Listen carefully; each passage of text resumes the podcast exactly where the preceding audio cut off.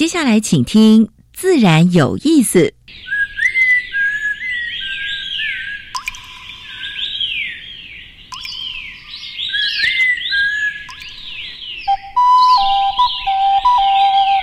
大自然是最能启发人心、最迷人的教室。透过鸟语、虫鸣，顺着山峰、水流，教给我们自然万物的盎然趣味与生命智慧。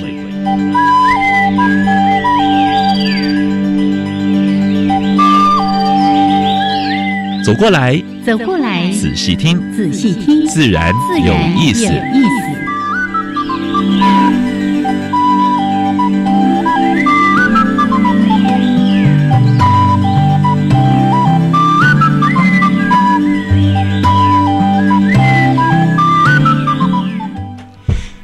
亲爱的听众朋友们，大家好，欢迎收听教育电台，自然有意思。我是杨平，我是燕子，哈喽，杨老师。哦，那跑了一趟那个 婆罗洲，哇，雨林，哎雨林之旅，现在终于飞回来了。对，昨天晚上差不多十一点才回到家里，辛苦了，辛苦了。但这一趟应该是。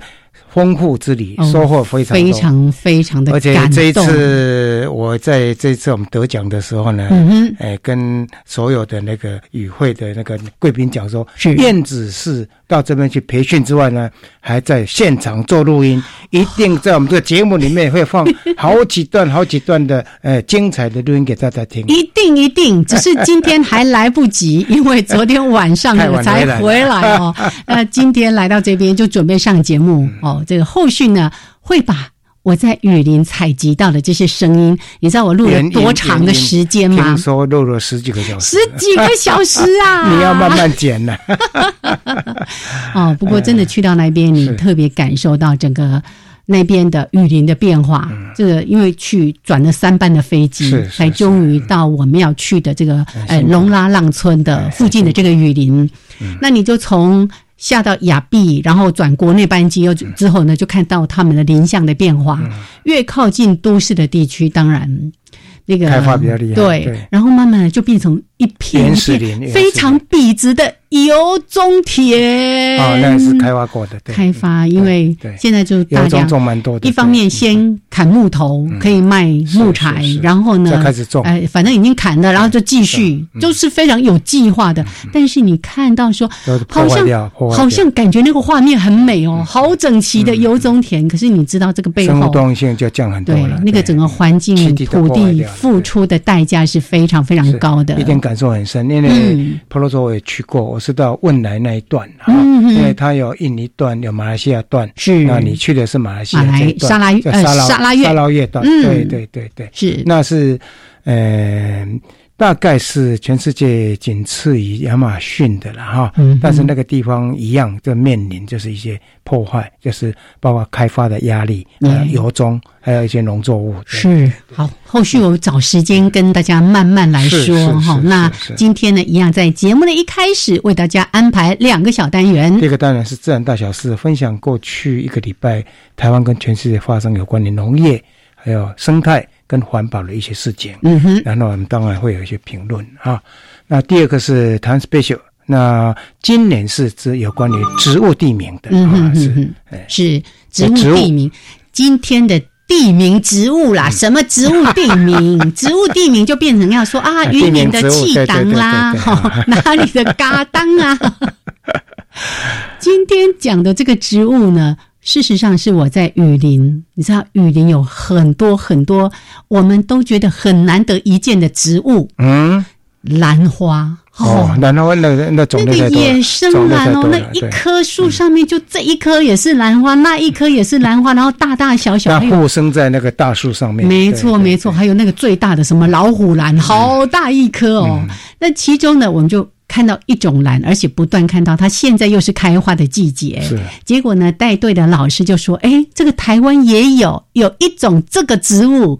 待会呢，我就来说一下这个植物，好不好？台湾的啊，对对。好，那主题时间，今天我们要带大家去爬山。嗯，我们找一个。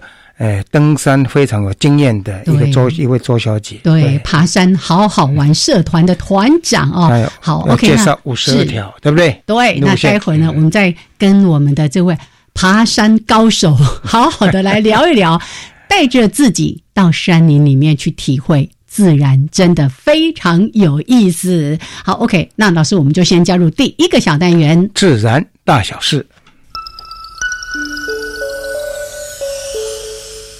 风声、雨声、鸟鸣声，声声入耳。大事、小事、自然事，事事关心。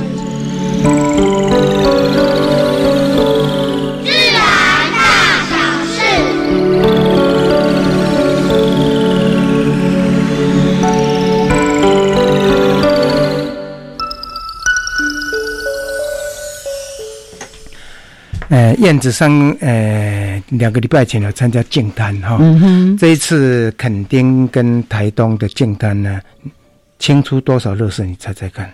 嗯，我不想猜，一定让人听得觉得非常的痛苦。一顿多，一顿多哈，真的。所以等于国际净滩节了哈，全台湾大概大概都在办净滩活动。是这些净滩里面，我们非常感谢哈这些志工，还有当地政府哈，然后带领一些志工跟那个民众来参与哈。对，那清出的乐色还是以塑胶的最多了哈。所以这个我们呃今年是全世界的减塑年，是减塑年哦。是，所以我们是呃一次性的。这这这种塑胶的话，我们就不不要用了哦。所以这个是垦管处结合了海巡署，还有屏东的地检署，然后结邀请民众大家一起来。哎呀，清出一点五吨的垃圾呢，这真是一件让人觉得不知道怎么说的事情啊！台东这一场是由慈心基金会跟当地的一些呃中小学，还有还有当地的包括慈济基金会啦，嗯嗯嗯，一起合作的，是他们清出的垃圾呃一吨多，所以这个部分的话呢，大概陆陆续续一直在做了哈。对呀，所以你看，各个单位大家一起响应。可是我们一直在说，净滩只是最后的叫做那个末端呐，哈，真正重要。最源头的源头减速，源头减垃圾是最重要的。嗯，那一个好消息是，我们的东北角国家风景特定区哈，获得绿色旅游的国际认证的银奖哈，在亚洲是首例。这个认证不简单哦，要通过一百个、一百个那个、那个一百项的那个规范哦，这个是非常不容易的啊。它是有一个台湾永续旅游协会哈协助啊协助，然后从二零一六年就可以就开始开始进行啊，然后终于今年获得这个银奖，我们要给东北东北角哈宜兰海岸。国家风景区跟他拍拍手，拍拍手，真的，你看也有这么好的事情，是是，让我们很安慰。然后呢，再来这些讯息就有点忧心了哈。Ramsa 我们知道是国际湿地公约嘛哈，那，最近出了一份报告，全球的湿地消失的速度竟然比森林还快三倍。然后我们就想到说，我们的早教，嗯哼，啊，我们的早教之后上面再再盖一个第三。哎，天然气接收接收站。对，所以今天早上我刚刚到绿园去参加公听会，嗯。啊，就为了保护早教啊，所以我常常在讲说，你要破坏个栖地很简单，像萤火虫的栖息地，你只要一个挖土机进去，半天半天你就把它挖挖挖挖掉了。可是当你要恢复的时候呢，你大概花十倍、二十倍的这种人力、这种经费都恢复不来。还有十年、二十年，甚至一百年，可能都没办法。对，早教你想想看，它是七千五百年才形成的，在台湾是一个国家级的，我们是一个国家级的一个特殊的。地地质景观呢？我记得我们上次在说，这是世界级的景观，二十七公里，因为在热带地区很少有这么长的，是啊。尤其它退潮的时候，可以说相当漂亮。过去这个地方又是渔货物非常重要的一个一个产地，渔民相当重要的捕鱼的地方。是是。好，我们希望政府的话呢，能够听到这些声音了哈。另外一个就是说，我们常常有时候会在那个呃花市啦，或者是在。在在在市场的地方看到有小贩用个网子在装一些鸟在卖，有没有啊？那最近台北市动保处就抓抓的抓了一位惯惯犯啊，就是一百零二年到现在呢，他已经开立行政处分二十二次了。嗯嗯嗯。那累计的花园已经超过二十一万的，可是呢，呃，而且没收的鸟只已经六百多只，所以后来没办法，还是跟他移送法办。移送法办的话呢，法院判终于对这个王姓的男子做了八个月的有期徒刑的判刑啊。所以我是觉得说，像这个的话呢，民众不要买吧，对不对？你民众不买的话，他就不会。你看一百零二到现在已经多少年了？那你去取得灵敏性去买的话，他就去抓。对不对？我们一直说没有买卖就没有杀戮。是是。那很多人，例如说可能宗教团体啦，或者说他们觉得他们是在做好事情，就去买动物回来放生，结果一放生呢就放死。对对。然后这些鸟哪里来呢？又不是人工培植，因为那要很多成本，它就去野外捉啊。其实即使人工培植的，你也不能够放到野外去。没错，它已经没有野外的适应能力了，失去野性了。是的啊。另外一个是跟鸟有关，就是发生在天津，在中国天津。我们已经讲过了，天津是中国大陆大概抓鸟最厉害的一个地方啊。它你看它的鸟网的话呢，在天津跟河北唐山交界的地方，有上万公尺的捕鸟网，一抓的话就十几万只啊。那最近他们呃，包括当地的环环保条点，让候鸟飞啊这个团体呢，他们也去做检举，而且。这个团体啊，这个被抓到的这个这个这个这个这个这个抓鸟的这个集团哈，他们还蛮糟糕的。他会把鸟呢，在这个地方再用喂的，把它增肥，再拿去卖。哦，啊，那最近查获大概有也是十几万只。那拿来当野味。所以他们他们说天呃没有鸟能够飞能够飞出天津，飞出天津，这个是蛮惨的一件事情啊。那贵州已经有爆发 H H 五 N 六啊禽流感，所以到贵州去玩的朋友也稍微注意一下啊。然后呢，另外也要跟大家说明说，目前中国大陆是非洲猪瘟的一个疫区啊。到大陆的，包括像金华、呃金华火腿之类，你绝对不能够买进来，买进来被查后一定会被罚。没错，我们到到海关、到黄检局的那个查获的就，一定会花钱啊，所以不要以身试法，而且更重要，这个会对我们的畜牧业会雪上加霜。没错，我们已经有那个口蹄疫了，如果再再一个非洲猪瘟，那就很惨了啊。是。这个新闻我们其实之前提过了，这个对整个我们的畜牧业的影响是非常大的。大家不要想说，哎呀，我只是带一只火腿回来自己吃。你不晓得它会产生什么样的影响，万一真的真的造成的这种什么猪瘟又传传播到台湾来，而且现在网络也非常方便，你要到一些中国的网站去买，是是淘宝网啊什么之类，对不对？那个都是违法，一一旦查获都是违法的。是，来忍一下，忍一下。OK，来，这是今天的提供给大家的自然大小事。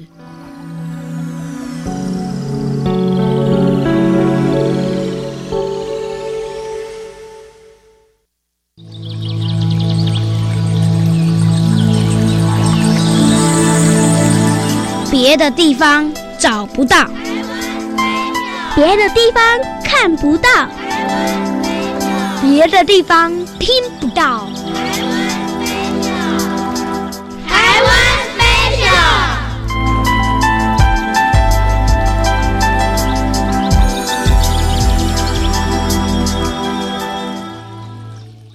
好，现在时间是上午的十一点十八分，欢迎朋友们继续的加入教育电台，自然有意思。我是燕子，嗯，今天要跟大家介绍，还是台湾的吧？对不对？是的，是的。但是呢，为什么今天有这个缘由讲到这个地名植物？真的，我在一开场的时候特别提到哦，在雨林里面。真的，大家一开始哦，相机在拍拍拍拍拍拍拍拍拍，一直拍拍到最后没有力量拍了，就说啊啊，这个又是啊，这又是什么来？这又是什么来？因为物种实在太多了，真的真的。那你有没有发现雨林里面的蚂蚁特别大只？这么大一只，那个巨山蚁，你从来你从来没看过那么大只的蚂蚁，对不对？差不多两三公分那么大，是是，一个头一个肚子，大概就一颗红豆，比一颗红豆还要大颗，哇，真的是超大的。雨林的话，我印象最深的在婆罗洲那个那蚂蚁特别大，是是是。是，我们还看它在那边筑巢，哎，是是，你说一群这个很好玩，很好玩，那个很有趣的人，晚上呢拿着手电筒，然后全部蹲在那边看那一颗一颗的石子搬出来的。哎，这个地方有没有 skywalk？就是空中步道有没有？没有，它我到文莱那一段是有，那个已经有开发。我们进去的雨林是完全完全的原始的一个地方，密林。对，那真的你去了雨林才知道说哦，原来雨林长这样哦，跟我们在台湾看这些我们小规模你。对，你到你到那垦丁了，到什么地方，那个都是小规模的，是。啊，那个是真的是规模相当大，而且那树高哦，几十公尺、四五十公尺高的。对，我们在 Sky Sky Walk 上面看，的隆隆，哎对对，那 电线杆，对对对对对对，你就发现，因为我们刚开始去的时候，就大家东看西看了，也没有特别去想什么。那这个老师呢，老师就特别说，嗯。你们有没有注意到每一根每一棵树都很直？好，好，这个有机会我们慢慢的说。而且每一棵树上会长很多很多很多，是的，几乎呢，不管是在树干上、枝条上面，甚至很多的这个地面哦，都长了各种各式各样的兰花。那很多很多不起眼，但老师就说。兰花对当地人哦是没有用的东西，就草而已哦。好，那我今天要讲什么呢？阿里山的鹅白兰，哪一个鹅怎么写？鹅就是一个草字头加一个我，哦，然后白就是白色的白，鹅白兰。那因为呢，在那边我们就看到好多次，好多好多的鹅白兰。那老师呢，突然就。念了一下，说：“哎，有阿里山鹅白兰，我回来赶快查，哎，果真有。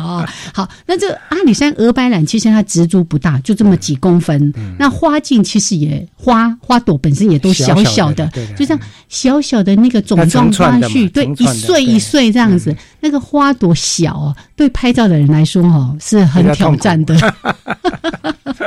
好，那它的叶片呢？”它是交叠互生，然后成比较成那个扁平状，其实就很多的兰花大概都长这个样子哦。好，那当然这个花朵怎么去形容，哎，都很难去形容。但是呢，把这个名字交给大家，阿里山鹅白，鹅白不是白鹅哈，鹅白兰草字头加一个我，然后白色的白，兰花的兰。那全台湾呢，大概分布在海拔四百到两千公尺的一些。原始森林里面，对，所以如果人工开发过，可能你就找不到这个兰花了。其实还蛮漂亮的啦，哦，只是它活得很小而已。好，来，这是今天呢，在我们台湾 special 这个小单元当中分享给大家。是的。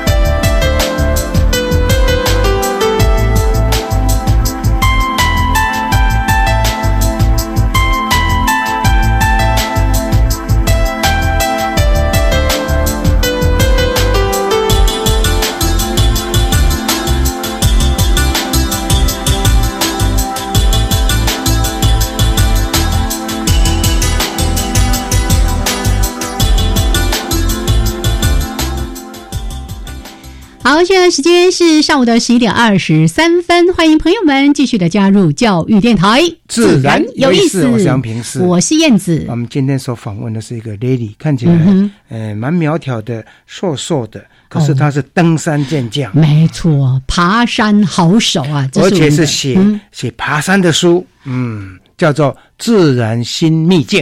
对，今天呢就有这样的一本书籍。刚刚杨老师就问我说：“哎，为什么他选五十二条步道？啊？一年五十二周嘛，刚好周周去爬山，每一个礼拜可以爬一条 啊。”耶，他的作者是周倩一，是来跟倩一打个招呼，Hello，Hello，各位听众朋友，大家好，我是周倩一，耶。非常铿锵有力。他是我们台大政治系的。是我刚才问他说，是不是台大登山队的？因为台大登山队还蛮有名的。他跟着摇摇头。显然是，呃，出了社会后才迷上爬山的啊。哦，是没错。是我看这个倩一很多的工作经历，其实都跟艺术啦、文化啦等等有关。这很多人都会觉得说啊，从事这方面的应该都是躲在家里啊，然后。长得柔柔弱弱的，可是呢，他的嗜好却是爬山 啊，是还经营一个 Facebook，叫这个 Facebook 叫爬山好好玩，对不对？是的，是的。好，刚杨老师也好奇，是什么时候开始爱上爬山这件事情的？嗯。其实从小就会跟着呃家人啊、父母啊，就是那时候大家都会去，都会去野外。什么那时候流流行的是呃露营啊，然后那个钓鱼、捉虾，就是很一般的、很一般、很一般的活动，休闲式的。对对，一般家庭休闲哈，是这是附近的郊山爬一爬啊。那时候还其实那时候就是有爬了。呃，最有名的山就是皇帝殿啊哦，那个也有挑战性哦，有有对。那这样的一个机缘，就是其实让我知道说，在都市以外。好，还有另外一个就是完全不一样的一个自然山林事件。嗯，好，那那个那在那个世界里，就说我们就是会，我会就会会觉得就是非常的非常的放松，然后整个感官都打开，然后那边的动物、植物，好，然后花草树木都是跟都市这么的不一样。嗯嗯，对。所以你在选这五十二条的时候呢，也是一般的以焦山为主吗？还是有没有特定的标准在选这五十二条？有没有？嗯，呃，因为就是呃，我觉得一般人对于登山其实会有着一些未知跟恐惧。那其实我呃写这本书的一个非常大的目的，就是呃把这些就说其实是非常容易容易走的、很容易接近的这个大自然的步道。然后推广给就是一般的、一般的，就是还没有接触过的，或者说想要从大自然当中获得一些呃，获得一些疗愈力量的一些，就是一就是就是一般人，般所以这样子我选的。步道大部分都是以就是焦山古道为主，对，所以终极山跟高山就不在我选的那个范围内。那里面只有三座、三四座终极山，嗯那个是为了让大家就是爬完焦山之后，哎，想要进一步的挑战一下，挑战自己。对，所以一般的话是一天一天左右的行程。是，其实所有五十二条步道都是一天来回，没错没错。而且建议呢，帮大家把各种交通动线呐，该搭什么大众运输，或者你要怎么开车、怎么走路，然后有哪些点是这一条路线当中你可能可以特别去观察的地方，都做了很多的这个索引了哦。好，所以我们待会儿呢也会透过倩怡跟着他的脚步好好走一走。您自己在这个序言里面写的一个。带着自己去山林寻宝，我们会寻到什么宝？你可以先简单的说一下吗？嗯，这个宝藏就是就是这个宝藏就是，其实当你自己身体有什么样的一个一个需要，呃，比如说你需要放空放松心情，嗯，好。或是你需要，就说一点，就是生活中多了一些美丽的感觉，是。啊，或者说你的那个身心需要，就是需要情绪需要疗愈，需要抚慰，嗯哼，或者你需要就是在跟那个跟就是寻找一些就是有趣的、充满创意的趣味的东西，好，以及就是。啊，你想要就说那个探索你的身体的极限在哪里？那不管你有上述各种，就是各种这样呃各式各样的需求，其实你在山林中，然后透过这个。五大类型的那个步道的分类，你都可以找到。就是说，你冥冥之中你在追寻的东西。耶，哎，这个有点境界。是是，不是只是随便走走运动一下而已。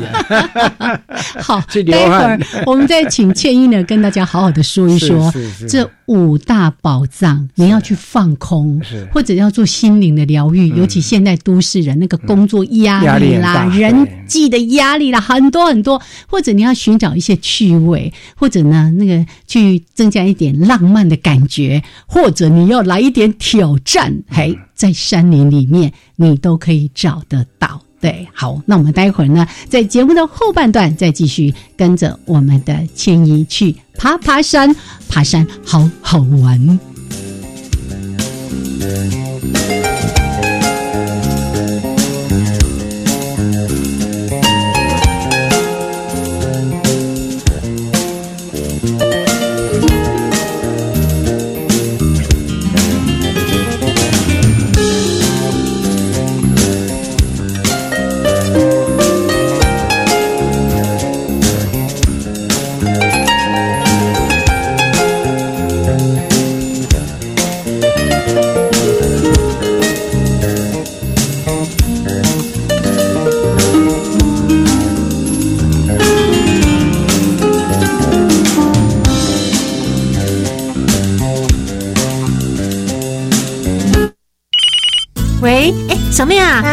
你当妈妈了！谢谢。跟你说一个好消息哦，新制托育政策上路了。哎姐，嗯新制托育政策跟旧制有什么不一样吗？差别可大了。像你刚生小孩，送到签约合作的私立托婴中心或合格登记的保姆照顾，政府每月补助六千元；送到公共托婴中心或社区公共托育家园，政府每月补助三千元。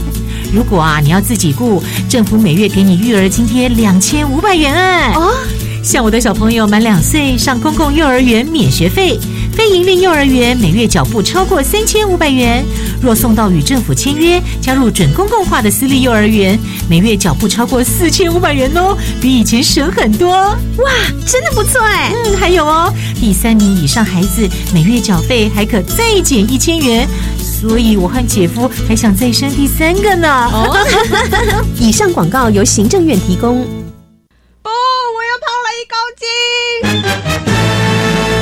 你明明吃这么多，为什么身材还那么好？虽然我常外食，不过我有好方法。什么方法？不论吃自助餐、卤味、超商食物时，我都会尽量选择多种颜色的蔬菜或半荤素料理，减少加工制品。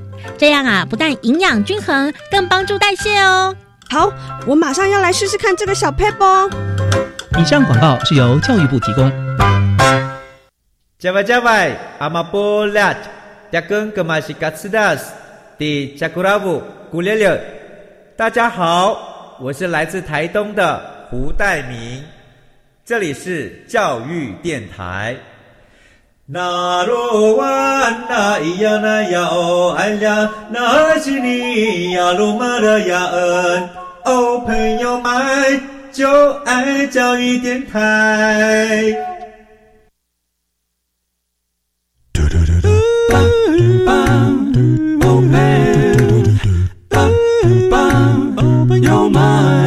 Open your mind，就爱教育电台。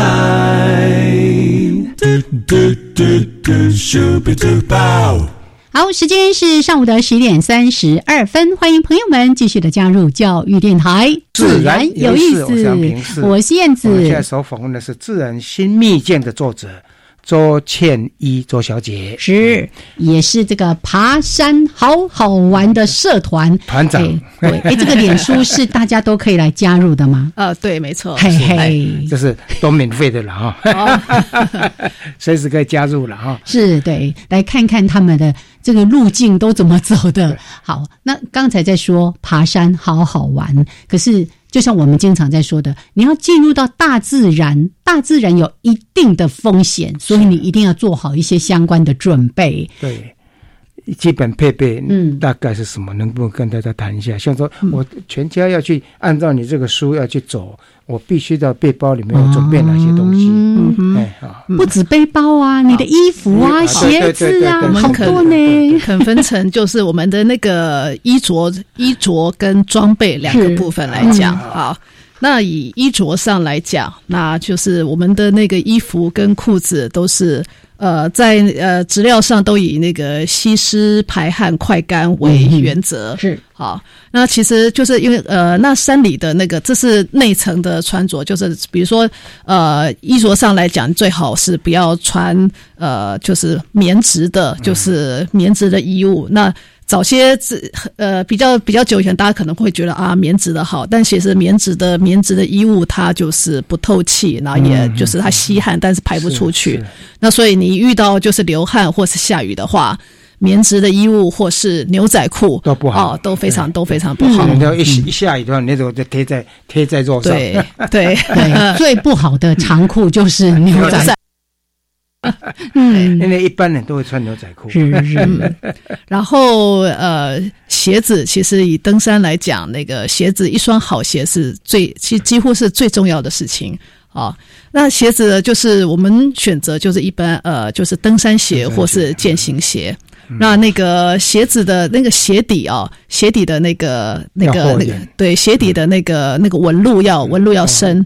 好，所以就就对，就止滑啊，止滑防滑。好，那呃，这是衣着的部分。那比如说，那像其他就是防晒的话，你就戴顶帽子。那其实就是就是，或是你身上帽子也没有特别的要求啊，就是也没有说一般的圆形帽啦，或者是鸭舌帽啦，或者是然后其实有点宽边比较好，预防虫虫掉落。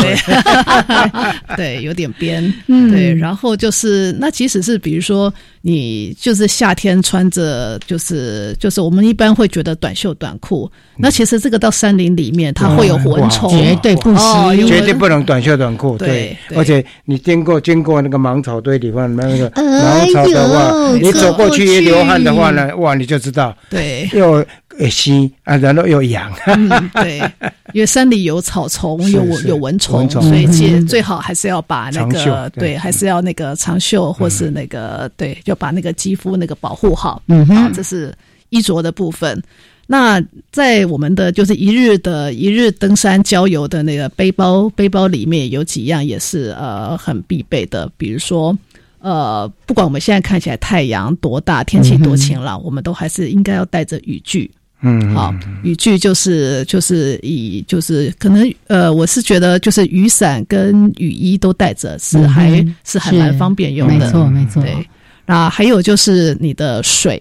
好，水一定要一定要够，哎，水一定要带够。嗯，一般的话呢，都是带多少 CC？有没有特别？呃，其实看你的，看你的，看你的路程需求啊。对，看你的路程。那如果说你是来回一个小时的话，那应该六百 CC 就够了。是是。但假设你要走到六个小时的话，那一定是一两千 CC。没错。那其实。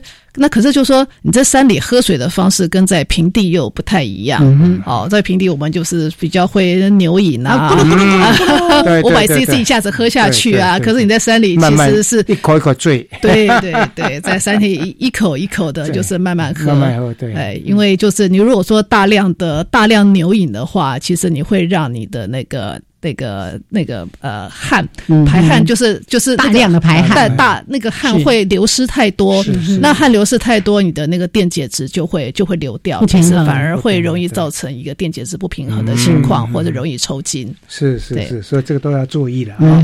就是还有呢，有人说啊，我碰到那个干净的水，赶快掏起来喝。哎，这个是不是你要跟大家讲一下？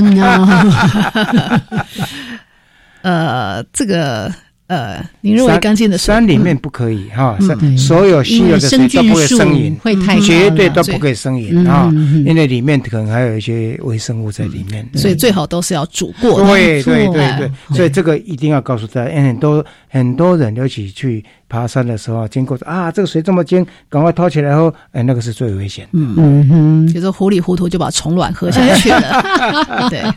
然后还有背包里还是呃要有你的行动粮，也就是食物。嗯，好，除了中餐之外，其实最好还是要多备多备一餐。是，那以防你在山里就是突然就是呃体力耗尽啊，或是找路啊，或者各种情形，所以你身上的那个食物一定要够。是，那这个食物除了一般的就是补给热量的一个食物之外，也可以多带一些，就是比如说盐、糖、酸梅，嗯嗯，啊，这些就是呃补充电解质的一些呃一些。呃，那补充电解质跟能量的一些食物，嗯，呃，还有就是呃，我觉得手电筒或是头灯也蛮必备的，嗯，那这些都是就是不怕一万，只怕万一，好，就是万一走到比较比较比较晚的时候啊，或是呃，我觉得手电筒，因为其实刚开始。走到山林里，难免会难免会就是小迷路或是找路。那这时候你有有了手电筒，这个在在身上，其实就是是很大的一个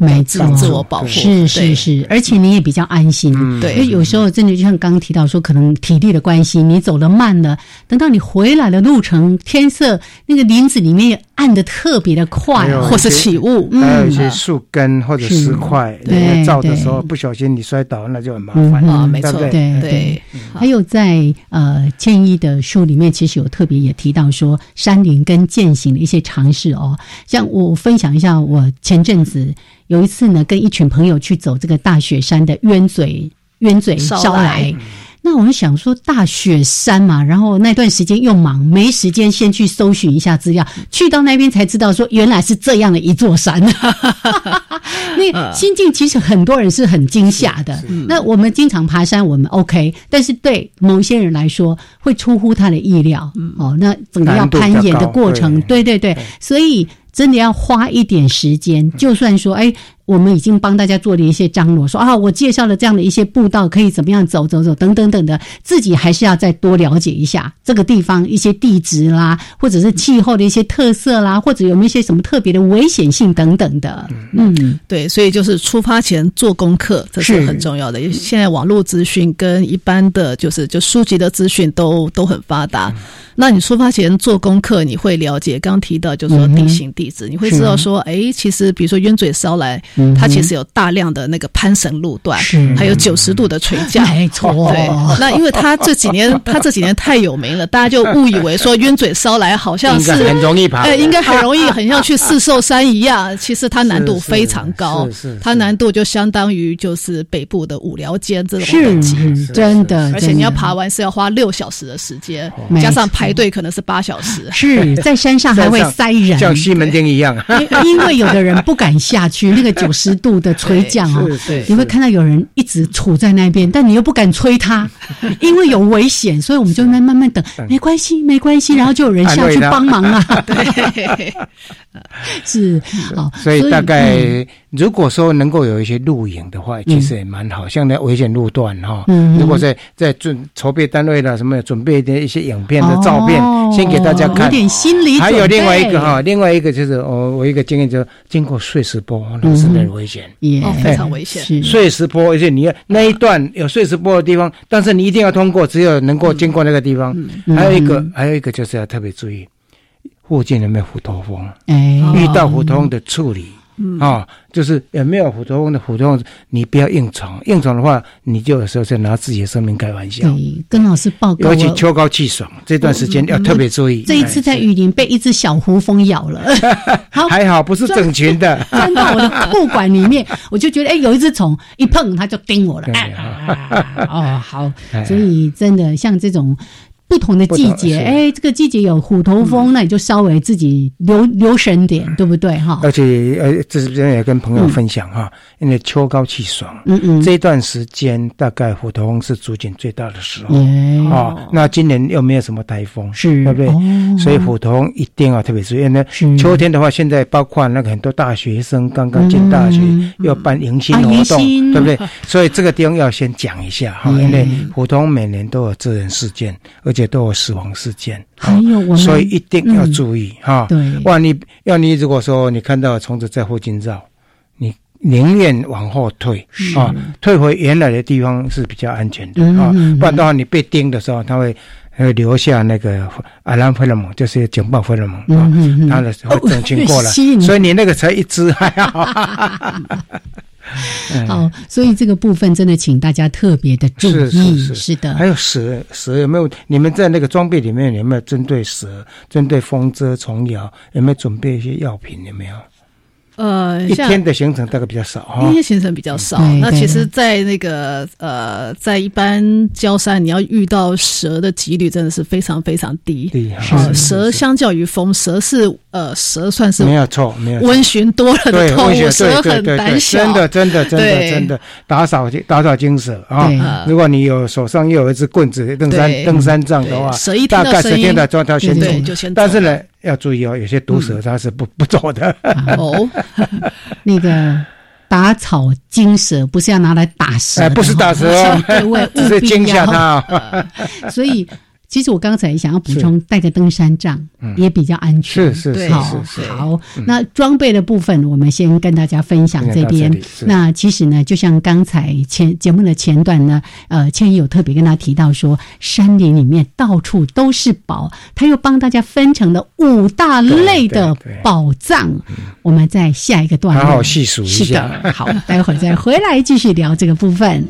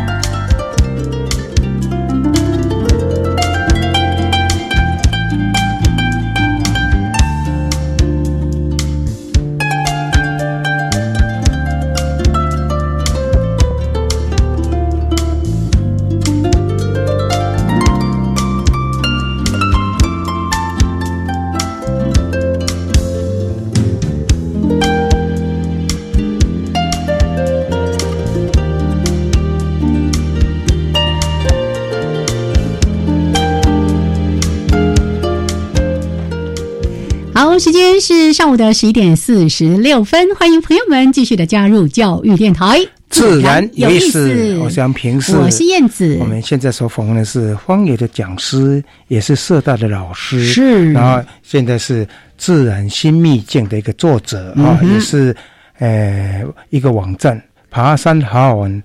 这个网站的社团的团长，对，赶快来加入。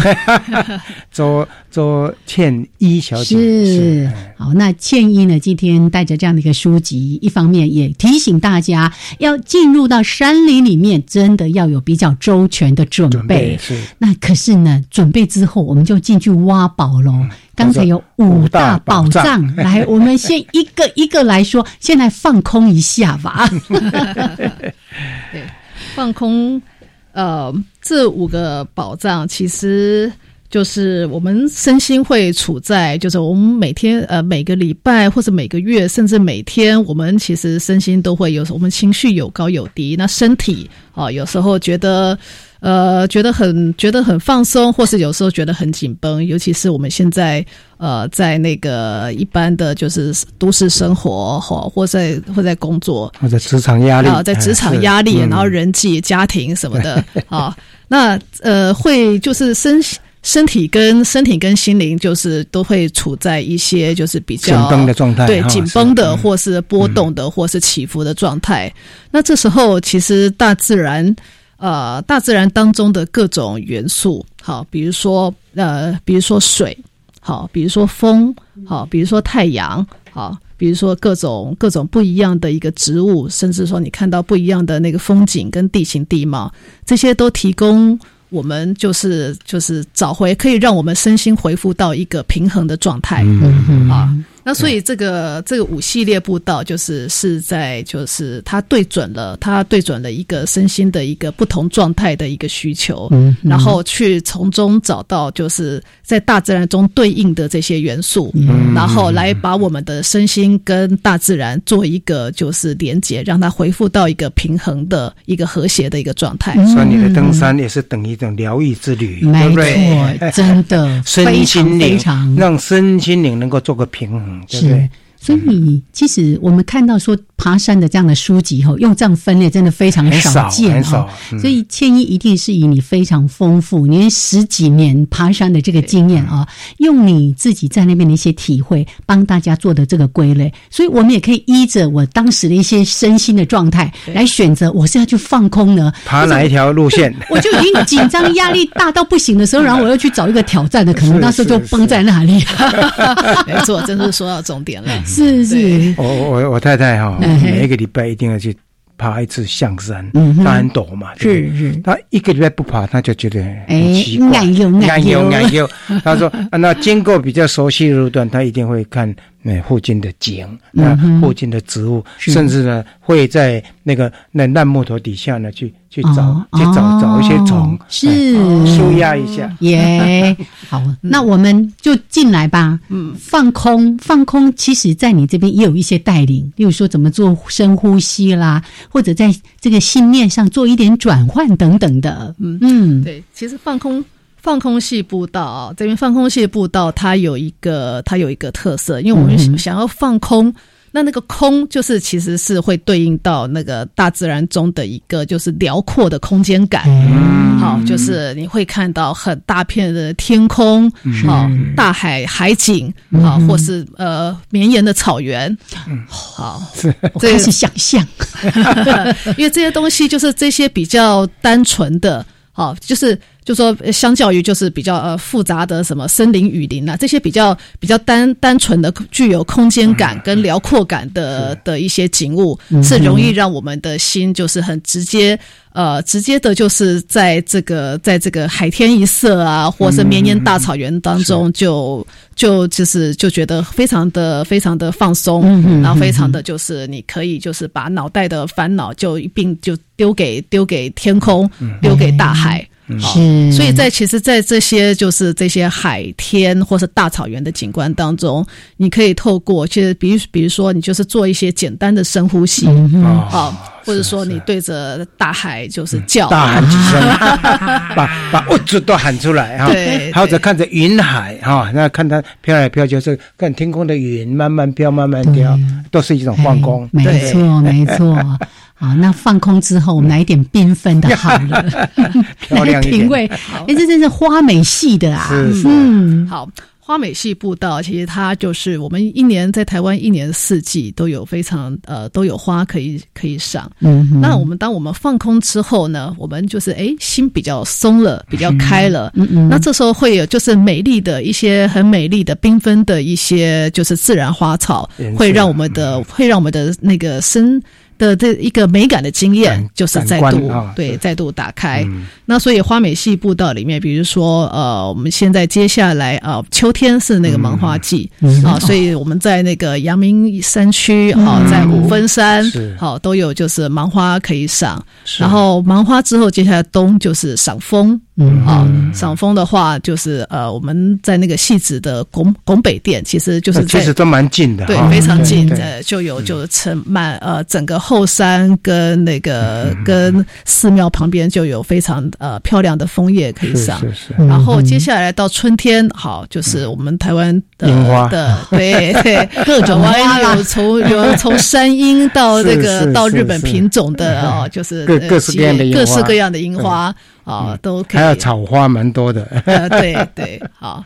然后接下来就进入了，就是整个苗栗以北都是桐花啊，是桐花，对，到处都是雪白的桐花。是，所以当你看这个一片的花海的时候，树大便是美。可是你也可以靠近一朵花，在千一的书里面，其实他也导引大家可以去嗅闻一下每一朵。不一样的花，那个花的香味，也细看它的颜色，甚至你光看一朵花的那个构造啊！我们现在在野外最喜欢去拿一朵花来研究一下，这个它它会是什么样的虫美呢？它的那个雄蕊呃雌蕊怎样怎样怎样啊？就觉得这大自然太神奇了，又有知识在里面。是是，所以像每年的五月到七月，在阳明山的那个大屯登山步道，嗯泽兰。泽兰开花的时候呢，斑蝶哇在那飞，对不对？斑蝶五五泽兰，对呀，你要怎么赶都赶不走，对不对？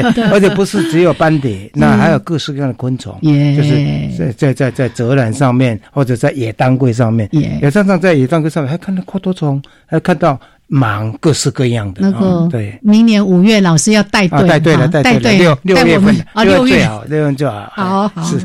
好 来这个花美戏之外呢，接下来这一个戏是什么戏呢？疗愈系，嗯，那疗愈系步道就十之八九都是在水旁边，哦，我们不必溯溪，但是有许多步道是就是沿着一条溪流，或者说它会到很多瀑布的秘境。啊，或是他会那个呃，他就是在呃，或是他会沿着溪流，然后进入森林，所以森林森林呃跟水都是具有很神秘的疗愈比。疗愈疗愈力量，像里面有分多精，有负离子，对不对？对，分多精加负离子，真的是非常非常完美的。啊。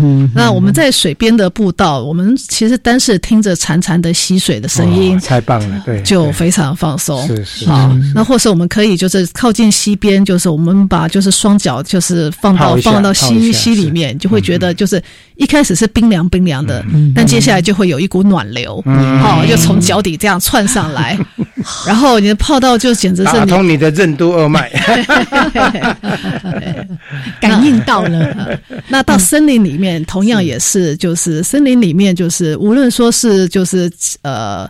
那种森林本身的一种很空灵的感觉，或者说森林中充满着生机。好，你听到的就是像的夏天，就是那种蝉鸣鸟叫，好，或是看笔直的那种针叶、针叶、针针叶、针叶树，好，呃，都会就是呃，我们会把一些我们那个心中的一些一些烦恼，就是就不知不觉的就对，就洗涤掉了。我记得有一年哈，我邀请那个大英博物馆的一个研究员到台湾来哈，然后带他在明山，那刚刚好夏天，那听到那蝉叫声啊啊！全世界的这么美的地方，怎么有这么这么这么自然自然的那个声音这么棒的地方？真的要觉得满身的清凉。对对，我这些天哦，在雨林里面生活，那个整个晚上真是热闹到不得了。睡觉前呢，我一定把录音机打开，然后呢录录录录到就睡着了，一醒来已经录了一个小时了，好就关掉。然后呢睡睡睡。又会醒来，醒来又听到外面声音，我又把录音机又打开。有没有自己的打呼声？我要后续检查一下。就这样的声音，或者刚刚说的那个溪流，哦，睡在那个溪流边，听的那个潺潺流水，真的非常的疗愈。是的，好来趣味一下，触鼻子的来。好，趣味系步道就是我们去呃，我们去郊外，除了会看到一些就是很特殊的就是自然。呃，自然地形风貌。呃，之外，比如说，呃，某一颗就是奇岩奇岩怪石，好，或者说，呃，这个石头像那个像那个像什么？哎，对，呃，像这个取名字，不是有一对，比如说有的石头就它就很像一只狮子，呃，狮狮子岩，对啊，狮子岩，或是像狗，或者像猎人头，鳄鱼岛啊，对，鳄鱼岛，好，或者像一只就是这老鹰，或是鹦鹉，那其实这些都会激发我们的那个想象。是是，那另外就是就是我们像我们如果说去九份金瓜石那一带，那那一带有很多的，就是就是呃历史的历史的遗迹，比如说呃对，黄金博物馆、金矿啊、金矿、铜矿、煤矿那些洞窟哈，哎，飞烟馆、神秘馆、神神神秘感，对对，那那会会让我们的感官就是。在这在这里面，就是我们会充满着探索，就是尤其是当你知道这个地方的一个金矿传奇或者故事啊，或是这这些东西跟。跟你看到的这些，就是哇！你当你在那个废弃的烟馆里，对你在那边穿梭，然后就是你会你会触摸触摸到它，然后想到这些故事，那我们的整个的一个对于这个世界的一个呃的一个认识是更丰富有趣的。所以这边还充满人文情怀，对对，或者地景地貌的一些趣味性，来最后挑战一下，只剩下一分钟可以挑战了，来，最后这个探险系步道，嗯，对。那我们我们这时候就是经过了前面四种步道的一个就是一个洗礼，哎，洗礼 一个层层的能量上升之后，这时候想必是充满着活力。啊。这时候就会想说，哎，那还有什么样的还有什么样的山，还有什么样的路径我们有走过嘞？嗯，那这时候就是我们就是有一些山是它是需要攀绳的。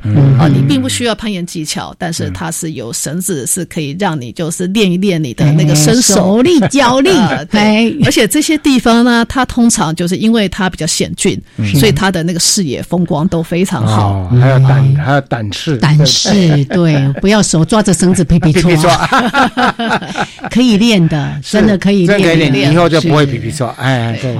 来，今天呢，真的非常的开心哦。